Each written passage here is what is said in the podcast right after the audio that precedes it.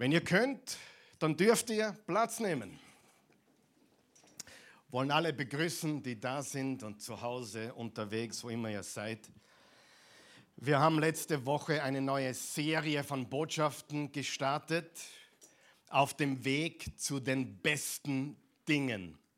Auf dem Weg zu den besten Dingen. Und ich glaube, es ist in der ersten Botschaft schon klar hervorgegangen, dass die besten Dinge nicht Dinge sind, sondern die besten Dinge sind die Dinge im Verborgenen, im Herzen, das, was in uns ist. Und ich möchte uns auf eine Reise hineinführen, ich möchte dich auf eine Reise mitnehmen, eine Reise, die ich selber angetreten bin, eine Reise nach innen, eine Reise nach innen. Weg von Äußerlichkeiten, weg von dem, was außen passiert, weg von Umständen, weg von Problemen, weg von Erfolg und wer wir nicht sind oder sein möchten, sondern innezuhalten und hineinzuschauen in das Innere, in das Herz. Und wir haben was ganz Wichtiges gesagt. Wir haben viele Dinge gesagt, die wichtig sind letzte Woche. Aber einen Satz möchte ich wiederholen. Wir haben gesagt, Äußerlichkeiten sind nicht authentisch, wenn sie nicht das Innere des eigenen Lebens widerspiegeln. Äußerlichkeiten sind nicht authentisch, wenn sie nicht das Innere des eigenen Lebens widerspiegeln. Es gibt keinen Ort, wo man das besser sehen kann wie auf Instagram und Facebook, wo alle wunderbar ausschauen oder manche oder manche schauen wunderbar aus, manche weniger. Aber die Frage ist nach dem Inneren. Was ist wirklich wahr über uns? Und ich habe letzte Woche vor allen Menschen bekannt gegeben, dass ich ein Heuchler bin. Daran hat sich auch nichts geändert. Ich bin immer noch ein Heuchler. Und auch an dir hat sich nicht viel verändert. Auch du bist immer noch ein Heuchler. Wir sind alle Heuchler, stimmt das nicht? Wir haben alle Dinge in unserem Leben, die äh, wir wissen, dass sie anders sind, als wir sie vorgeben. Und wir haben begonnen darüber zu reden, wie wir das ändern können, wie wir wirklich ein Mensch werden können, der von innen nach außen lebt. Und wir haben von zwei Ablenkungen gesprochen und wir haben von zwei Gewohnheiten gesprochen. Und dazu möchte ich dich einladen, um das nicht heute wieder zu wiederholen, die Botschaft vom letzten Sonntag nochmal anzuschauen. Das kannst du vollkommen gratis, kostenlos, solange es Strom und Internet gibt, vor allem auf www.oasechurch.tv. Heute gehen wir zur zweiten Botschaft, die da lautet, sagen wir es gemeinsam, zu beschäftigt für das Wesentliche. Ich weiß, es trifft auf dich nicht zu, aber ich rede heute wieder mal von mir, zu beschäftigt für das Wesentliche. Und wenn man in die Welt schaut, gerade jetzt, gerade jetzt in dieser Zeit, in der wir leben, es passieren immer mehr Dinge. Wem ist das aufgefallen? Es passieren immer mehr Dinge, die, und jetzt kommt's, die wir uns vorher nicht vorstellen haben können. Nur das vergessen wir. Wir vergessen das. Vor zwei Jahren und einem Monat hätten wir uns nicht, niemand von uns hätte sich vorstellen können, was die nächsten zwei Jahre passieren würde. Sei ehrlich. Und jetzt ist es nach und nach, Tag für Tag, Woche für Woche normal geworden. Normal geworden, was vorher unausdenkbar war. Nicht einmal im schlimmsten Albtraum hätten wir uns vorgestellt, was da auf uns zukommt die nächsten 24 Monate. Nicht, dass es schon vorbei wäre, es ist noch gar nichts vorbei. Wir gehen in die nächste Phase unserer Weltgeschichte aber wir sind ready und wir fürchten uns nicht, niemals. Fear not, fürchte dich nicht, denn ich bin bei dir, wohin du auch gehst, hat unser Meister Jesus gesagt. Es passieren immer mehr Dinge, die wir uns nicht haben vorstellen können. Und jetzt sind es die Spritpreise. Ich meine, ganz ehrlich, ganz, ganz ehrlich, wer hätte vor zwei Monaten sich vorstellen können, dass an der Tankstelle ein Zweier als erste Zahl dort steht. Niemand von uns, ganz ehrlich, hätte sich niemand, und ich will, ich will auf was hinaus. Es sind Dinge, mit denen wir nicht gerechnet haben. Es sind Dinge, die wir uns nicht einmal haben vorstellen können, dass sich zum Beispiel der Benzinpreis in wenigen Wochen oder Tagen sogar verdoppelt oder fast verdoppelt. Und ich will damit sagen, erstens einmal, wir müssen bereit sein für Dinge, mit denen wir nicht rechnen. Stimmt es? Das ist nicht das letzte Mal. Und es ist nicht das einzige Mal. Es wird immer wieder und immer wieder passieren. Und jetzt kommt mein Punkt.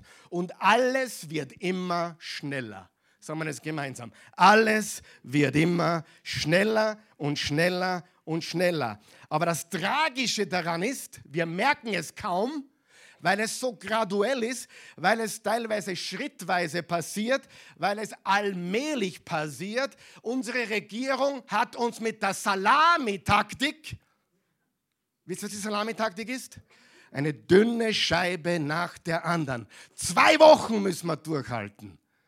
Und zwei Jahre sind es geworden. Ich will damit nicht nur sagen, äh, ich sage auch nicht, dass alles, was sie gemacht haben, falsch ist. Ich sage gar nichts. Ich sage nur, dass wir gar nicht merken, was mit uns passiert. Und das Gleiche gilt für dein persönliches Leben. Du merkst gar nicht, was passiert, wenn du nicht bewusst und langsam lebst.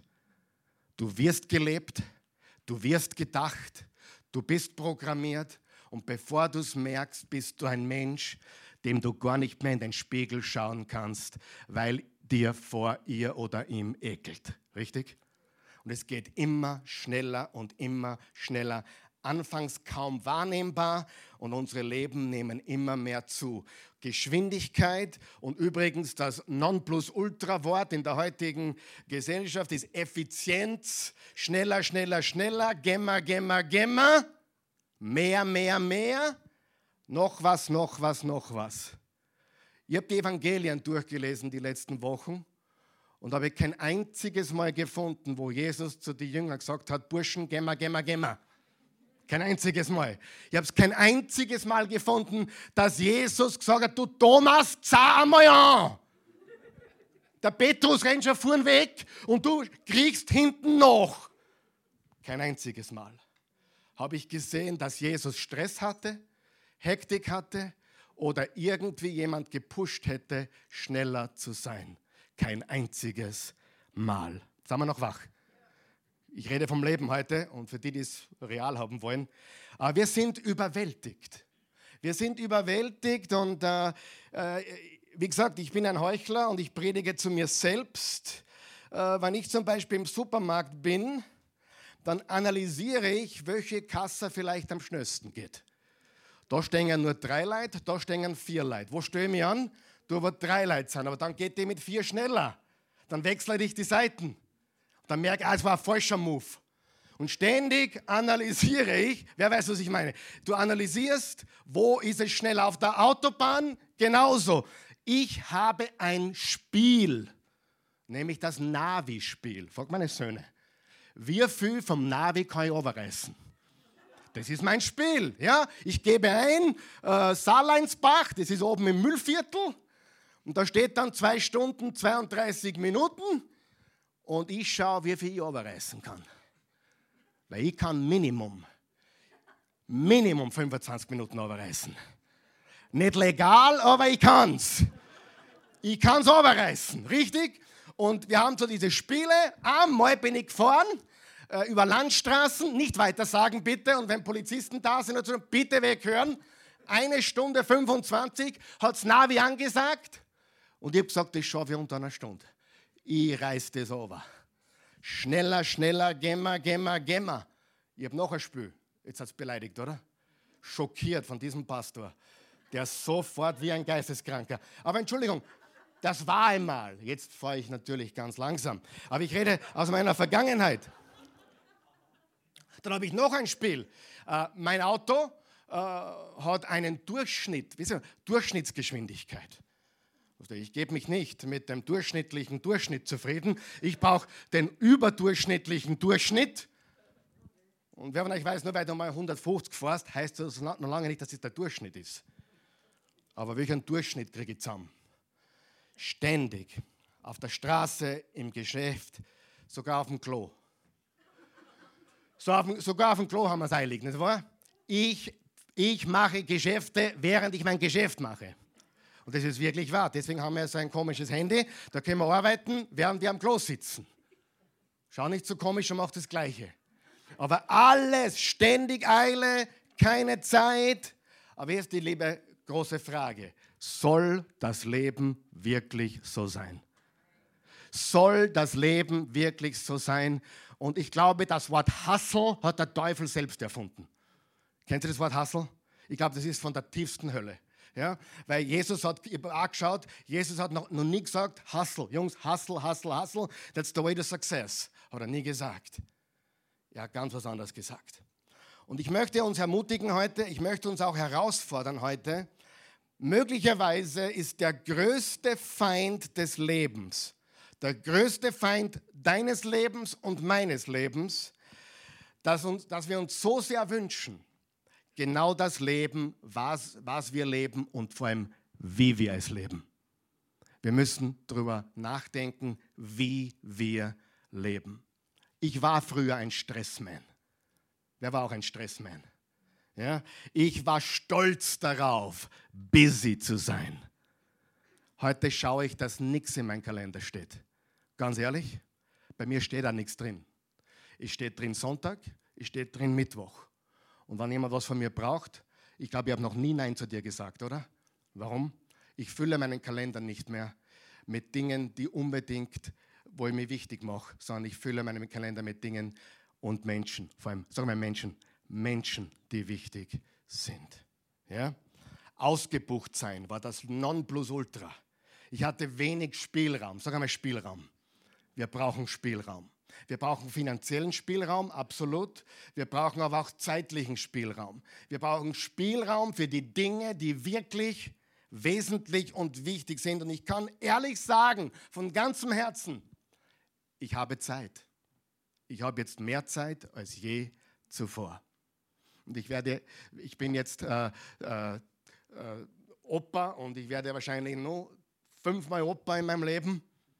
Und ich freue mich darauf, aber ich sage dir eines. Ich habe noch nie so viel Zeit gehabt wie jetzt. Und das ist etwas ganz Kostbares. Amen. Keiner von uns wird am Sterbebett sagen, hätte ich doch mehr Zeit im Büro verbracht. Keiner wird sagen, wäre ich doch, hätte ich doch noch ein paar Stunden mehr gearbeitet, aber jeder wird sich fragen, wo habe ich in das wirklich Wichtige und Wesentliche investiert. Amen. Darum geht es. Und das zeigt uns Jesus. Was hat Jesus gesagt? Ist es wichtig zu glauben, was Jesus gesagt hat? Absolut. Aber ist es auch wichtig, so zu leben oder lernen, so zu leben, wie er gelebt hat? Er hat gesagt, ich bin der Weg, die Wahrheit und das Leben. Die meisten Prediger, wenn sie diesen Vers zitieren, ich bin der Weg, die Wahrheit und das Leben, sind fokussiert auf die Wahrheit. Und die Wahrheit ist extrem wichtig. Wenn du mich kennst, weißt du, ich bin ein Bibelfanatiker. Wenn ich über irgendwas fanatisch bin, ist es das Wort Gottes, die Bibel, die Wahrheit. Aber wir müssen auch lernen, den Weg, sag einmal Weg, den Weg Jesu zu gehen die Wahrheit, die er gelehrt hat, zu glauben und zu leben und den Weg zu gehen, den er uns gezeigt hat. Und ganz ehrlich, das habe ich in den letzten zwölf Monaten wirklich mehr und mehr gelernt. Ehrlich, nicht die letzten zwei Jahre, die letzten zwölf Monate. Ich hatte letztes Jahr um diese Zeit eine besonders große Herausforderung in meinem Leben. Und die haben wir Gott sei Dank gemeistert mit Bravour und mit, mit, mit, mit großem Engagement und mit, mit vielen verschiedenen Komponenten. Aber es gibt Dinge im Leben, da wird man nachdenklich, stimmt's? Und die letzten zwölf Monate haben mich gelehrt, dieser Mann braucht Spielraum. Sag einmal Spielraum. Spielraum. Wir brauchen Spielraum. Und du hast Zeit für die Dinge, die dir wirklich wichtig sind. Glaub mir das. Ich habe auch geglaubt, ich habe keine Zeit. Ja? So, und wenn man das Leben von Jesus anschaut, dreieinhalb Jahre dauerte sein öffentliches Wirken. Er erkannte und erfüllte Gottes Plan zu 100 Prozent in dreieinhalb Jahren. Und Jesus war kein einziges Mal in Eile. Kein einziges Mal. Danke fürs Kommen, das war meine Predigt. Nein, Spaß. Er war kein einziges Mal in Eile. Er war kein einziges Mal gestresst. Er war kein einziges Mal gehetzt. Warum hat der Karl Michael immer Eile? Warum ist der Karl Michael immer gehetzt? Warum ist der Karl Michael immer gestresst? Oder soll ich sagen gewesen? Warum? Und das ist die große Frage. Jesus war kein einziges Mal in Eile. Ich habe auch nirgendwo gefunden, wo steht, dass Jesus gelaufen wäre. Ich will jetzt nicht sagen, dass er nicht joggen gegangen ist oder so Sport getrieben hat. Ich kann mir durchaus vorstellen, dass er das äh, getan hat. Weiß ich nicht. Aber es steht kein einziges Mal, Jesus lief. Ja? Ich meine, die Deutschen laufen überall hin. Ich habe neulich mit einem Deutschen zu tun gehabt. Ich bin zum Bahnhof gelaufen und ich bin zum Bäcker gelaufen und ich bin zum Tischler gelaufen, bis ich draufgekommen ist. Unter Laufen verstehen die, was wir gehen bezeichnen. Die Deutschen laufen, dabei gehen es nur. Aber die haben, die haben einen anderen Schuss auch, ehrlich gesagt. Ich meine, denke darüber nach, wenn wir Polster sagen, meinen die, ich rede vom Toni. Aber in Wirklichkeit sagen die Kissen. Oder ganz komisch, die Apfelsine. Wisst ihr, was Apfelsine ist? Orange. Auf jeden Fall laufen. Und ich will damit sagen, Jesus war ganz sicher beschäftigt, oder? Er war ganz sicher beschäftigt, aber er war nie gestresst, nie in Eile, er hat nie Hektik gehabt oder verbreitet, so wie du und ich das wahrscheinlich regelmäßig tun. Kinder, zazan, zieh deine Schuhe an und nimm deine Sachen mit. Ich möchte euch einen Vers vorlesen aus Markus 2, Vers 14. Markus 2, Vers 14, da steht folgendes. Unterstreicht er die ersten drei Worte. Als er weiter ging. Was hat Jesus getan? Er ist weiter gegangen. Das war vor der Zeit, wo es Fahrräder gegeben hat oder andere öffentliche Verkehrsmittel. Als er weiterging und am Zollhaus vorbeikam, sah er dort Levi, auch bekannt als Matthäus, sitzen, den Sohn des Alpheus. Jesus sagte zu ihm, folge mir nach. Da stand Levi auf und folgte Jesus. Er folgte Jesus nach. Was ist das Erste, was Jesus zu uns sagt? Folge mir nach. Ist dir bewusst, dass Jesus zu den ersten Menschen nicht gesagt hat, glaubt mir, vertraut mir, sondern das Erste, was er gesagt hat, ist, folge mir nach. Und dann sind sie ihm nachgefolgt und dann wurden sie gläubig an ihn. Folge mir nach. Und wenn Jesus es nicht eilig hatte und Levi, also Matthäus, ihm folgte, bist du mit mir? Wenn Jesus geht und Levi folgt ihm, geht oder läuft Levi? Er muss gehen, weil sonst würde er ihm davonlaufen. Wenn wir Jesus folgen, dann gehen wir in seiner Geschwindigkeit. Ja oder nein? Jesus ging und Levi folgte ihm nach. Mit anderen Worten, wir folgen keinem gehetzten Jesus. Wir folgen keinem Jesus, der es eilig hat. Wir folgen keinem Jesus, der Stress hätte oder hasseln müsste. Wir folgen keinem Jesus, der irgendjemandem was beweisen müsste, sondern einem Jesus, der in vollkommener seelischer Ruhe war mit sich selbst und seinem himmlischen Vater. Klingt das nach Leben? Frage, ja oder nein? Klingt das nach echtem Leben? Weil du kannst auch nicht viel zu tun haben und trotzdem innerlich gestresst sein. Ich habe eine Studie gelesen von der Harvard-Universität. Und die Harvard-Universität, das sind die ganz gescheiten, die haben herausgefunden, dass 47 Prozent, 47 Prozent der Zeit sind die Menschen nicht dort, wo sie jetzt sind. Mit anderen Worten, alle da jetzt da sitzen, die Hälfte von euch sitzen schon daheim beim Mittagstisch. Versteht ihr, was ich sage? 47 Prozent, wenn du mit jemandem redest, bist du schon woanders. 47 Prozent der Zeit, ist, wenn der Karl Michael mit dir redet, ist er schon beim nächsten. Tragisch, oder? Echt tragisch. Und Jesus lädt dich ein zu kommen. Wenn die Geschwindigkeit immer schneller wird, du fühlst dich gehetzt, gestresst, überwältigt, erschöpft, niedergedrückt oder müde und du hast immer das Gefühl, du schaffst das nicht. Na, jetzt verstehe mich nicht falsch. Es gibt Berufe, die verlangen danach, dass man schnell handelt. Amen. Der Kellner oder die Krankenschwester oder der Doktor oder die Notoperation, davon reden wir nicht. Wir reden von einer innerlichen Gestresstheit, von einem innerlichen Unfrieden, der nicht notwendigerweise davon kommt, dass du weniger tust oder mehr tust. Weißt du, was ich über die Jahre herausgefunden habe? Wenn ich was erledigt haben will, geh zur Bernadette. Wisst ihr warum? Weil die hat eh schon so viel zum tun. Aber jetzt ist die ehrliche Wahrheit. Willst du etwas getan haben, geh zu Menschen, die schon mehr als genug tun. Warum? Weil, ja, na, warum sagst du das nicht dem, der eh nichts zum Tor hat? Ja, warum hat er nichts zum Tor? Weil er eh nichts weiterkriegt. Und wenn es der oder dem das sagst, passiert es erst recht nicht. Menschen, die bereits sehr aktiv sind, sind meistens oft ruhig und können noch mehr tun. Wenn du was erledigt haben willst, geh zu dem, der bereits viel bewegt in seinem Leben. Amen. Und nicht zu dem, eh nichts tut, weil wenn du eh nichts tust, dann hat es einen Grund dafür, weil du eh nichts tust, weil du bist einfach ein eh nichts Tour. Und wenn du ein eh nichts bist und ich sag dir, du hilf mir, dann kann ich warten, bis Jesus wiederkommt, das passiert, richtig? Und wenn ich die Bernadette frage, hey du, äh, du weißt, sie steht um halb fünf in der Früh auf und das ist schon äh, untertrieben, wahrscheinlich sogar vier, um ihren Tag zu starten, da war sie, da geht was weiter ohne Stress und ohne Hektik, aus Liebe zu Jesus. Amen. Jesus war beschäftigt, bitte versteh mich nicht falsch. Jesus war kein Faulpelz und für die Faulpelze müsste man wahrscheinlich eine andere Predigt predigen heute.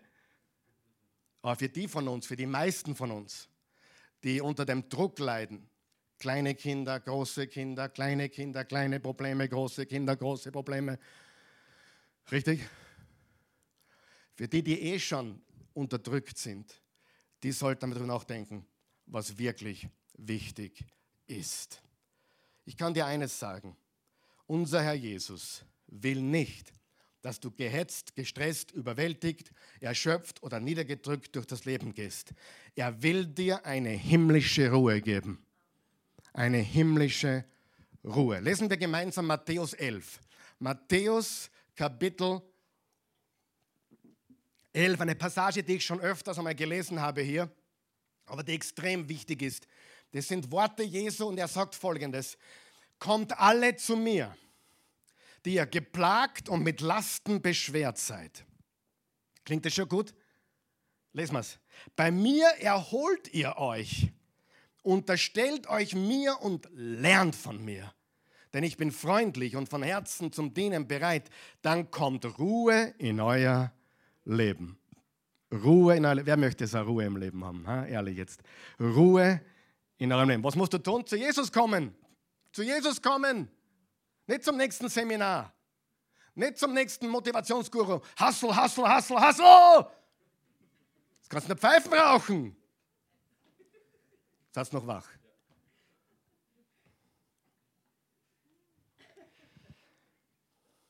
Unterstellt euch mir dafür dann, denn ich bin freundlich, dann kommt Ruhe in euer Leben, denn mein Joch trägt sich gut und meine Last ist leicht. Und ich habe wieder nicht, ich habe es nicht lassen können, diesen Vers, diese drei Verse frei zu formulieren. Und ich, ich möchte Folgendes sagen dazu. Ich behaupte nicht, dass ich ein Bibelübersetzer bin, um Himmels Willen. Aber ich liebe es, Dinge in meine Sprache zu schreiben und ich liebe es, alle zwölf deutschen Übersetzungen, alle 26 englischen Übersetzungen und die griechischen Übersetzungen zu Rate zu nehmen und zu schauen, was sagt dieser Text wirklich. Und das ist, was ich herausgefunden habe. Wollt ihr das lesen mit mir? Bist du müde? Ausgebrannt? Hast du die Schnauze voll von Religion? Komm zu mir. Zieh dich mit mir zurück und du wirst echtes Leben finden. Ich zeige dir, wie du wirklich zur Ruhe kommst. Geh mit mir und arbeite mit mir. Hast du es gelesen? Geh mit mir und arbeite mit mir. Arbeiten ist ein Geschenk Gottes, wer weiß das? Fleiß ist gut und wichtig. Ohne Fleiß kein Preis. Aber nicht mit dem Druck und dem Stress und mit der Hektik und mit der Gewalt und mit dem Krampf und mit dem Ego, was die meisten tun. Das Problem ist das Ego, oder? Beweisen zu müssen, sich wichtig machen zu müssen. Geh mit mir und arbeite mit mir, schau zu, wie ich es mache. Folge mir nach. Schau zu, wie ich es mache. Lerne von mir den ungezwungenen Rhythmus von Gottes Gnade kennen. Ich werde dir nichts Schweres oder Unpassendes aufbürden. Lebe in Gemeinschaft mit mir und du wirst lernen, frei und leicht zu leben. Ist das nicht cool? Jesus zu vertrauen, ja. Leben wie Jesus, ja auch. Was ist wirklich wichtig? Was ist das Wesentliche? Jesus, wie gesagt, hat nur dreieinhalb Jahre gewirkt und unmittelbar nach seiner Taufe, er hätte sich nicht taufen lassen brauchen, er hat sich taufen lassen, der perfekte Sohn Gottes hat sich taufen lassen, um zu sagen und zu zeigen, ich bin geworden wie einer von ihr. Ich bin einer von euch. Ich bin geworden, ich, ich identifiziere mich mit euch. Ich bin Gott, ich bin Mensch geworden und ich gehe auf euren Level zu euch hinunter. Wurde als Baby geboren, habe mir in die Hosen gemacht und bin groß geworden. Und jetzt zeige ich es durch die Taufe. Ich bin ein Mensch aus Fleisch und Blut. Ja, ich bin Gott, aber ich bin Mensch geworden. Das Wort ist Fleisch geworden, hat unter uns gelebt. Und nach, diesen, nach diesem Ereignis der Taufe, wo ist er hin? Ja, gleich mal die Welt äh, zu besiegen, oder? Nein, er ging 40 Tage in die Wüste. Wo ging er hin? 40 Tage in die Wüste, um Gemeinschaft zu haben mit seinem Vater. Die Nacht, bevor er die zwölf Jünger ausgewählt hat, steht in Markus 3, Vers 14 und 15, verbrachte er die ganze Nacht alleine auf dem Berg. Bevor er die zwölf ausgesucht hat, hat er die ganze Nacht alleine am Berg verbracht, um mit dem Vater zu reden. Und er ging 40 Tage in die Wüste. Können wir von Jesus was lernen? Er war dann auf der Hochzeit. Wurde sein erstes Wunder gewirkt? Auf der Hochzeit von Kana. Und hier ist das Coole, was mir so taugt, der ist so komplett anders wie die Wichtigtour dieser Welt. Was machen die Wichtigtour dieser Welt? Sie kommen eine Stunde zu spät und gehen drei Stunden früher wieder heim. Was ist ein wichtig, richtig? Was hat Jesus getan? Er blieb bis zum Ende. Er blieb bis der Wein ausging. Und dann hat er gesagt, wir sind immer noch nicht fertig. Jetzt geht es erst richtig los. Ich will damit nicht sagen, dass er getrunken hat oder, oder sich betrunken hat. Aber ich will damit sagen, er war nicht der Wichtigtuer. Er hat nicht gesagt, hey, wisst ihr nicht, wer ich bin? Ich bin der Sohn des lebendigen Gottes. Ich, ja, kommst du auf meine Hochzeit? Ja, eine halbe Stunde geht sie aus, dann gehe ich wieder. Weißt du, was ist so die, die heutigen super schicki-micki Politiker und alle? Ja, ich schaue 20 Minuten vorbei und dann muss ich zum nächsten. Jesus blieb bis zum Schluss, richtig? Er blieb bis zum Schluss, hat Wasser in Wein verwandelt und war einer von den Hochzeitsgästen, ohne sich in jeglicher Form über irgendjemanden zu erheben. Er wollte gar nichts verwandeln. Seine Mutter hat gesagt, du Jesus, die haben keinen Wein mehr. Und er hat gesagt, Mutter, was ist los mit dir? Lass mich angelernt. Ja, les im Urtext. Jetzt ist es richtig lustig. Er hat gesagt, na Mutter, meine, meine Zeit ist nicht gekommen. Und die Mutter hat nicht losgelassen. Und dann hat Jesus gesagt, okay, jetzt ist meine Zeit da. Und das erste Wunder war auf einer Hochzeit, wo Menschen Gemeinschaft pflegen. Sag einmal Gemeinschaft.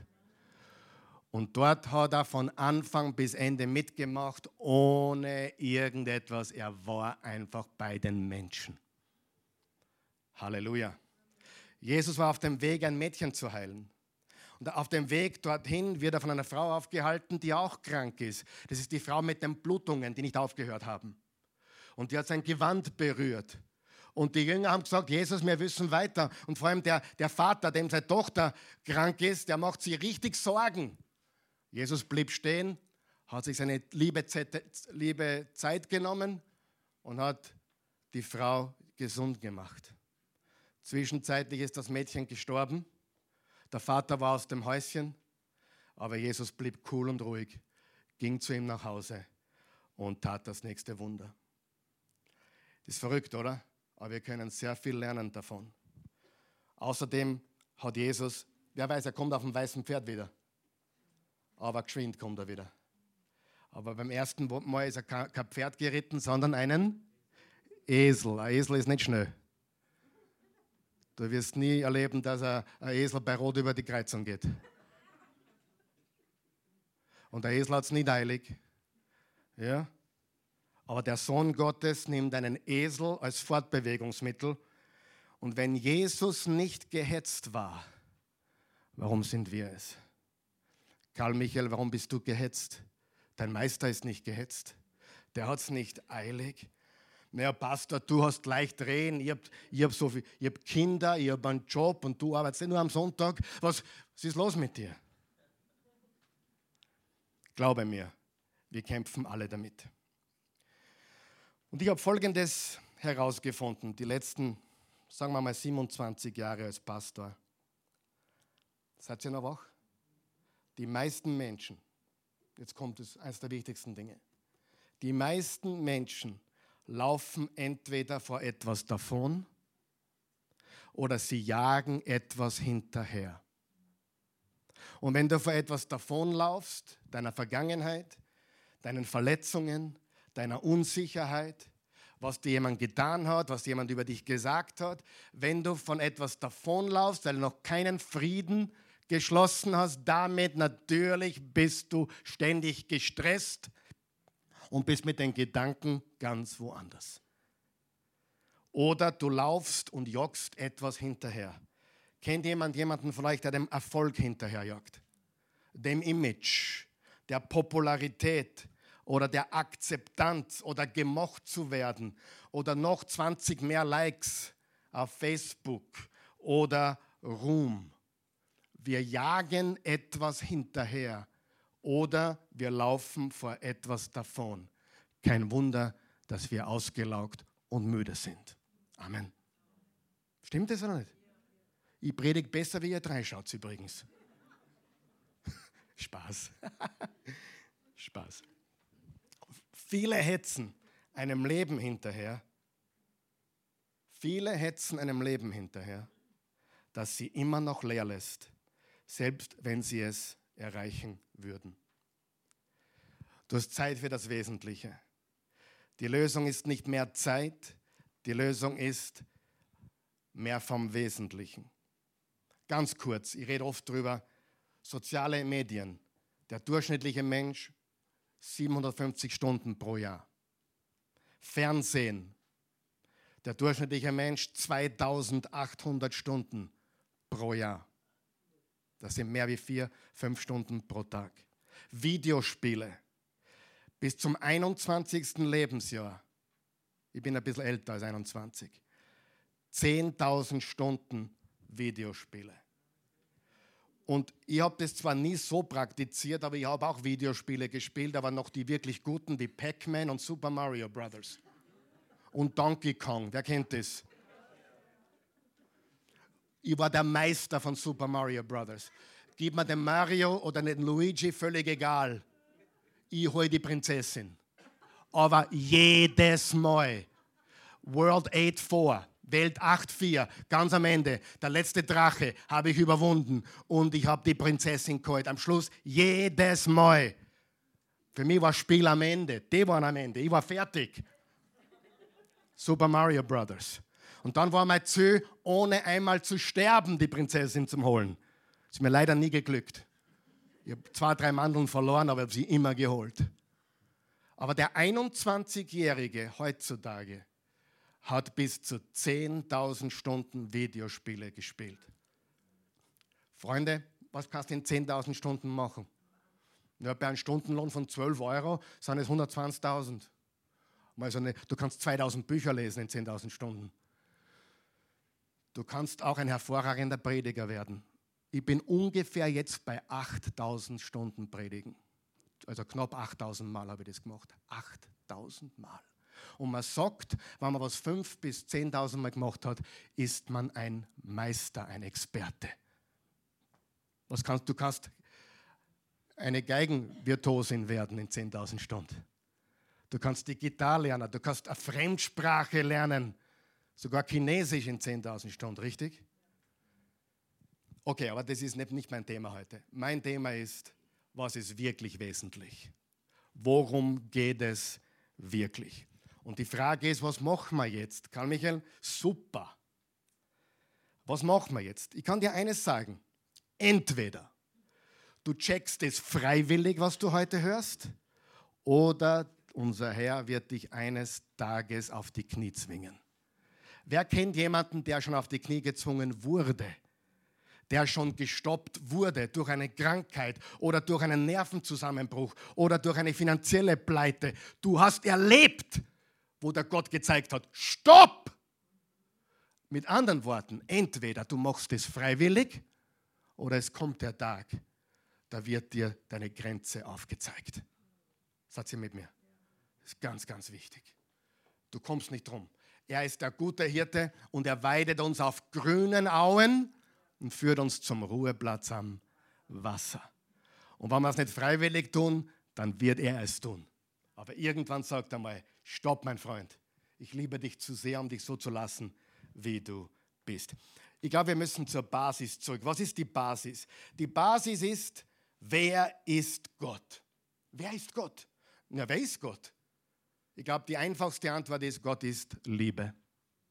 Und wir haben zwei Gebote. Du sollst den Herrn, deinen Gott lieben von ganzem Herzen, mit ganzem Verstand, mit all deiner Kraft und deinen Nächsten wie dich selbst. Aber dafür sind wir zu beschäftigt. Lesen wir Psalm 46. Psalm 46 sagt folgendes: Gott für uns ist ja Zuflucht und Stärke, ja eine starke Hilfe in Notlagen. So hat er sich wirklich gezeigt. Das ist übrigens ein super Psalm für die Zeit, in der wir leben. Deshalb haben wir keine Angst, selbst wenn die Erde schwankte und die Berge mitten ins Meer stürzten.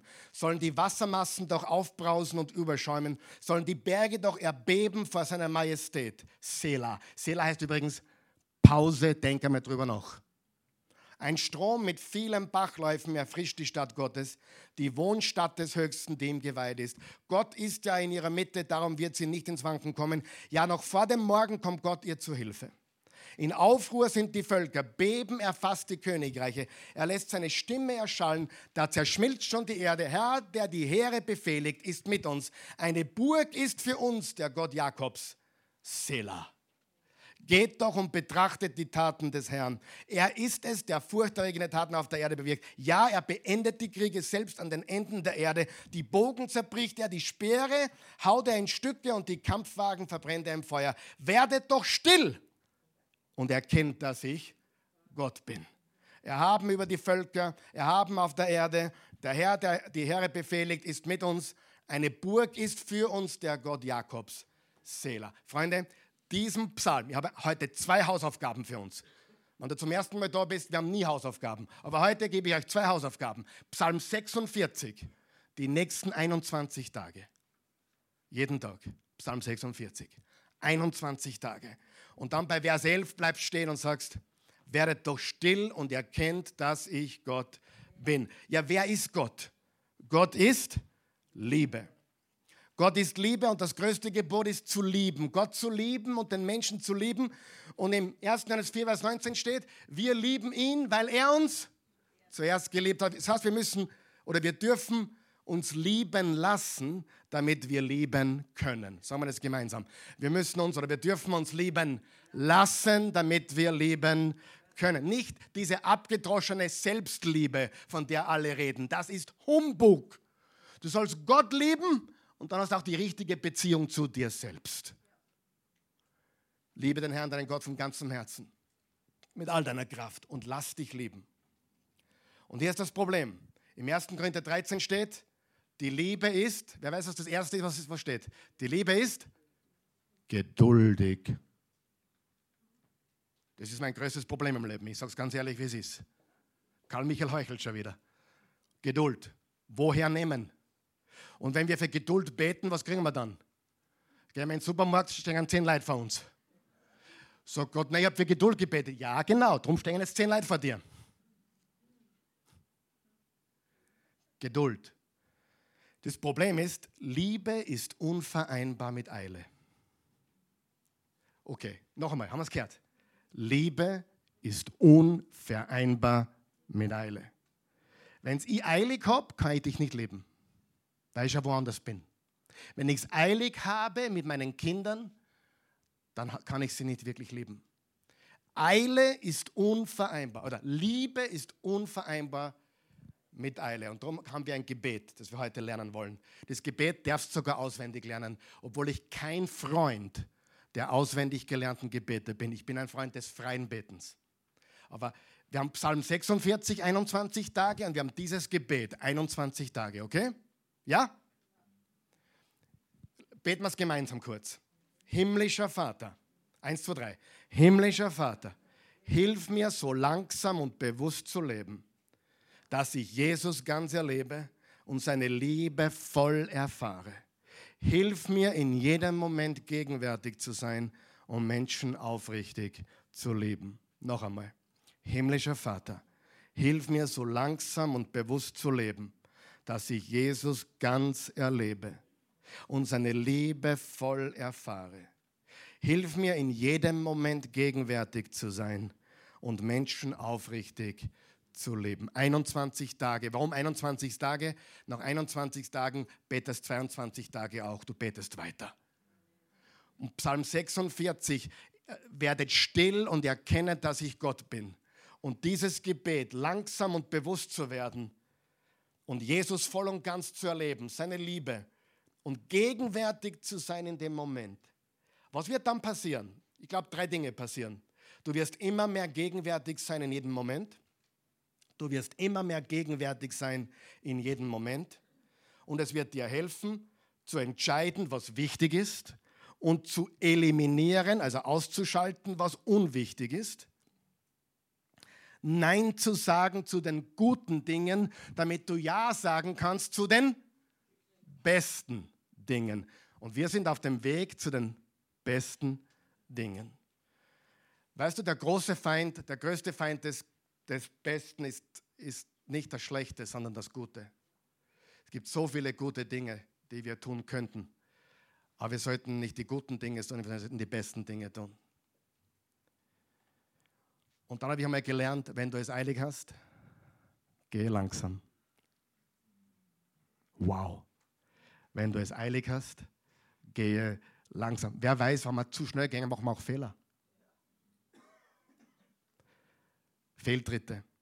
Und darum, wenn du es eilig hast, gehe langsam. Ja, noch einmal, das trifft nicht auf jeden Beruf zu, das trifft auf unser Leben zu, richtig? Wir, wir, wir wissen, wie wir das richtig einordnen. Diese innere Ruhe, dieses Entschleunigen, dieses Still zu werden vor Gott und ihn zu erkennen. Die, die, die, die, Mutter von, von John Wesley, dem großen Methodistenkirchengründer, hat 18 Kinder großgezogen in einer Wohnung mit zwei oder drei Zimmern. Und sie hat immer die, die Schürze über ihren Kopf gegeben. Und wie die, wie die Schürze über den Kopf war, haben die Kinder gewusst, don't mess with Mama. Mama in Ruhe lassen. Sie betet jetzt, sie ist alleine mit Gott. Es war ihr einziger Weg. 18 Kinder rundherum, aber sie war unter der Schürze. Du musst einen Weg finden, still zu werden. Du musst einen Weg finden, Gott zu suchen. Du musst einen Weg finden, Du darfst einen Weg finden. Und drittens, es hilft mir, Gottes Gegenwart zu spüren und seine Stimme zu vernehmen. Glaubst du, du kannst Gott wirklich hören, was du eilig hast? Gott redet zu mir, aber schnell. Geht es? Nein, es geht nicht. Du musst ruhig werden, du musst still werden. Jesus hat das gelebt und das wollen wir von ihm lernen. Und zum Abschluss möchte ich folgende Frage stellen. War Jesus unterwegs? Ist er gelaufen oder ist er gegangen? Gegangen. Hat er es eilig gehabt? Nein. Aber die große Frage ist, wohin war Jesus unterwegs? Wohin?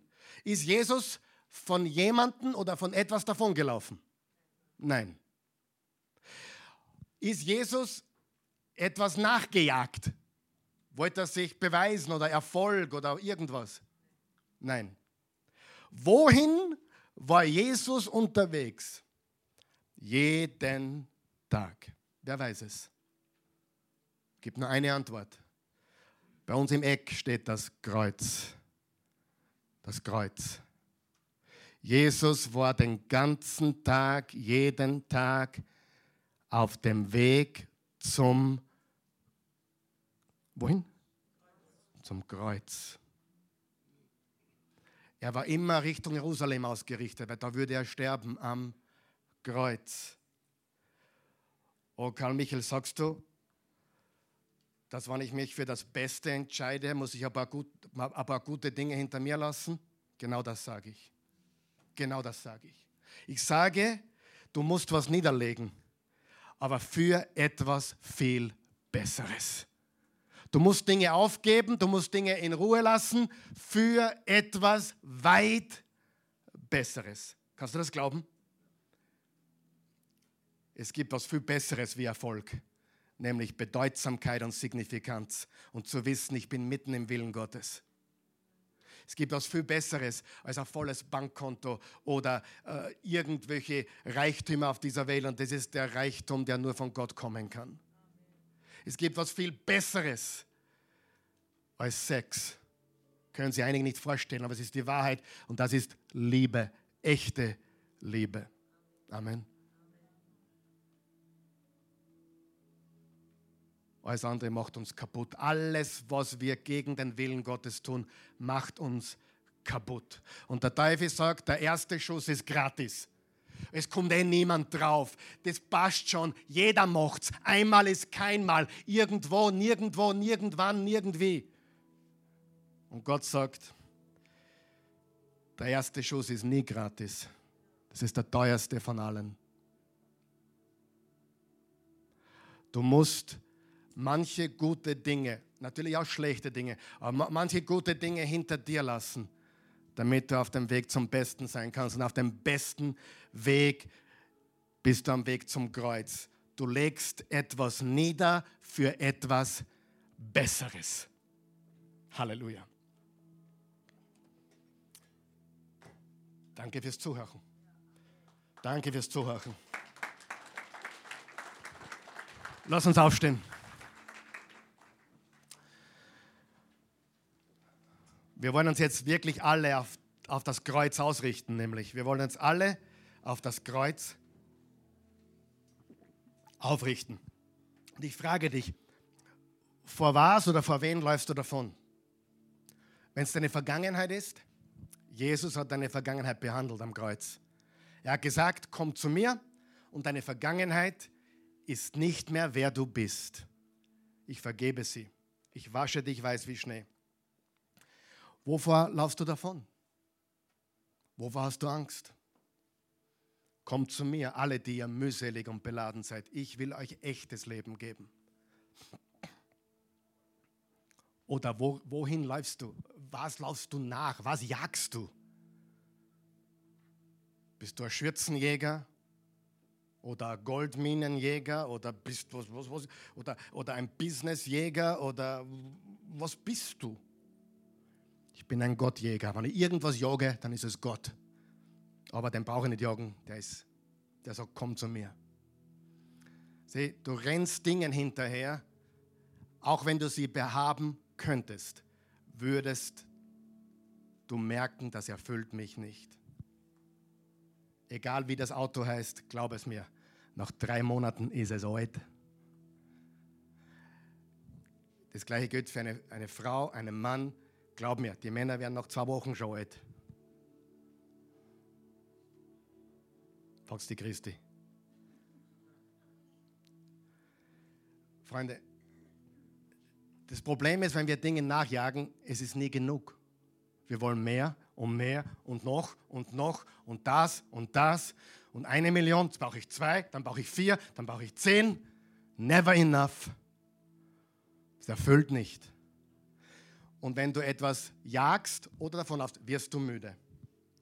Und Jesus sagt, stopp, komm zu mir, folge mir nach. Und er gibt die Geschwindigkeit vor und er sagt, werde still und erkenne, dass ich Gott bin. Wenn du noch nie Jesus eingeladen hast, öffentlich, darf ich fragen, ist irgendjemand da, der sein Leben noch nie dem Herrn Jesus gegeben hat? Vielleicht auch zu Hause? Wenn du Jesus Christus dein Leben geben möchtest, wenn du zu ihm kommen möchtest, bete dieses Gebet mit uns und auch ihr daheim. Vater, guter Gott, Vater, guter Gott, ich komme zu dir im Namen Jesu. Ich danke dir, dass du mich liebst, dass du für mich bist. Und ich bitte dich jetzt, rette mich, wasch all meine Sünden weg, meine ganze Vergangenheit. Mach mich neu. Ich gebe dir jetzt mein Leben. Ich empfange deins und ich gehöre dir. In Jesu Namen. Amen. Für diejenigen, die ständig Eile haben, beten wir dieses Gebet. Herr Jesus, ich habe es immer so eilig. Ich bin gestresst. Ich lebe mit Hektik. Ich möchte mich auf das Wesentliche konzentrieren. Beschäftigt sein mit Dingen und mit Menschen, die wirklich wichtig sind. Bitte hilf mir. Lehre mich, dir wirklich nachzufolgen. In Jesu Namen. Halleluja.